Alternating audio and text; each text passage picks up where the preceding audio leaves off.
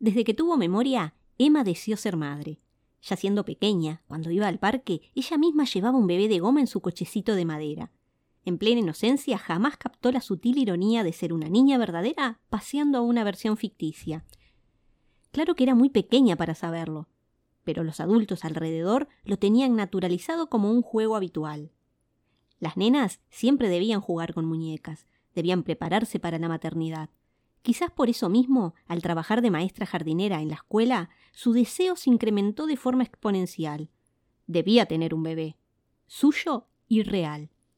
Sin embargo, los años comenzaban a jugar en contra, ni hablar del entorno social, el cual mostraba los progresos maternales que ella misma anhelaba. Su marido, un pobre diablo sumiso y débil, acató sin rechistar la orden de la procreación, y aunque se demoró, la noticia tan esperada llegó. Un test de embarazo lo confirmó y la fiesta por la buena nueva comenzó.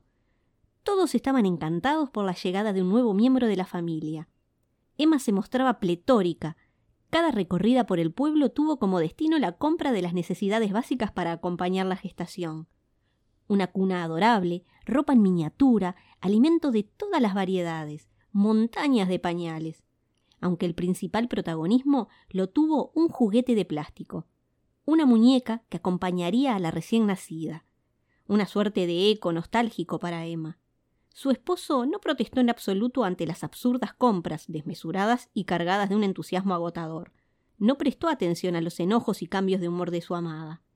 Tampoco reparó en la desaparición de la muñeca, tan amada como de pronto ignorada, perdida en un mar de detalles y quehaceres inminentes. La nueva vida se aproximaba.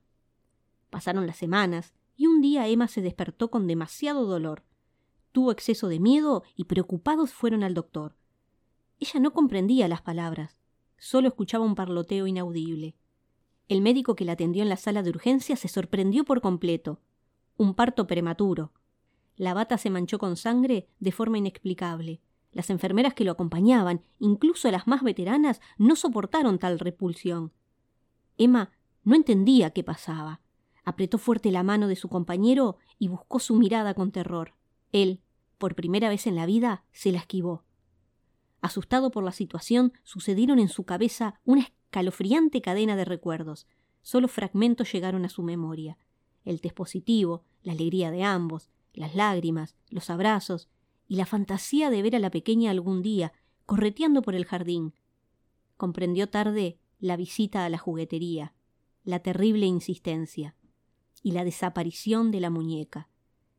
Casi por curiosidad dedujo con horror y ante un inminente desmayo dónde estuvo todo este tiempo, desarmada y empapada en la oscuridad corporal, mientras creyó que esperaban a una niña de verdad.